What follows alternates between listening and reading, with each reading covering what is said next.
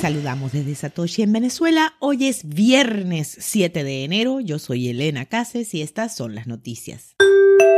Bitcoin se hunde brevemente por debajo de los 41 mil dólares. La criptomoneda se desplomó a un mínimo intradiario de 40.685 el viernes por la mañana, según GoinGecko, a los límites vistos por última vez a finales de septiembre de 2021. La criptomoneda de referencia se recuperó por encima de los 42 mil dólares desde entonces, un 1% menos en las últimas 24 horas. El índice Miedo y Codicia, una herramienta diseñada para medir el sentimiento del mercado por Bitcoin y otras criptomonedas importantes, también indicó que el mercado estaba en miedo extremo con una calificación de 15 el jueves, la más baja desde julio del año pasado. Aunque el valor subió a 18 el viernes, persisten los temores de que los precios caigan a la baja, con el hashtag Bitcoin Crash como tendencia en Twitter el viernes en la mañana. En caso de que Bitcoin rompa por debajo de los 41 mil dólares, las cosas podrían ponerse feas con un posible destino en los 30 mil dólares, dijo a Bloomberg Anthony Trenchev, cofundador de la firma de préstamos en criptomonedas Nexo. Bueno, ya saben, Bitcoin está de oferta un rato más. Aprovechen.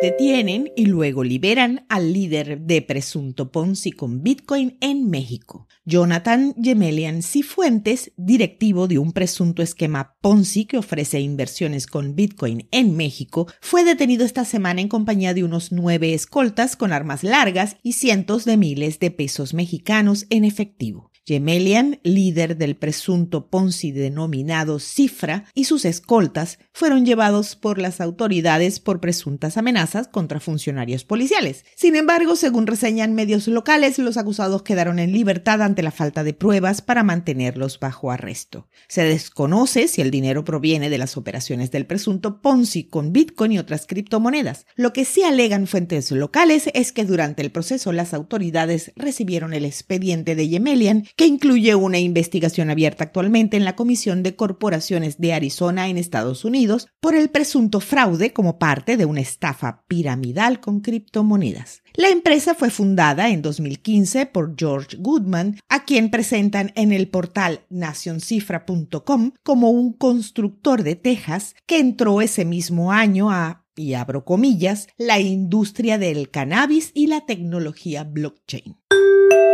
acciones de las mineras de Bitcoin se reducen a la mitad.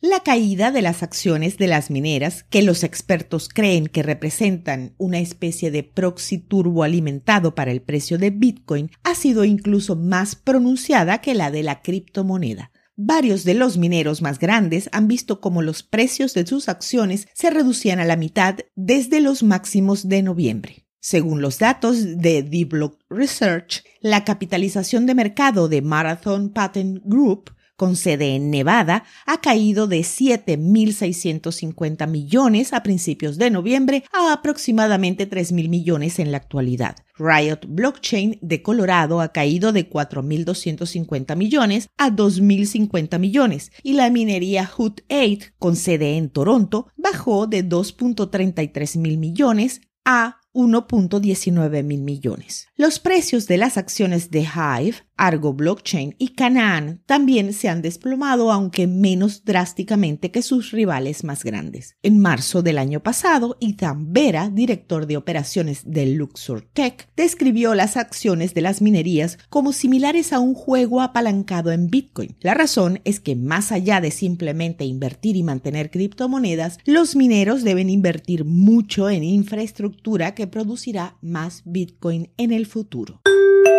A las dos y media de la tarde, hora Venezuela, el precio de Bitcoin es de 41.967 dólares, con una variación a la baja en 24 horas de 2,58%. El hash rate es de 170.886. Esto fue el Bit desde Satoshi en Venezuela.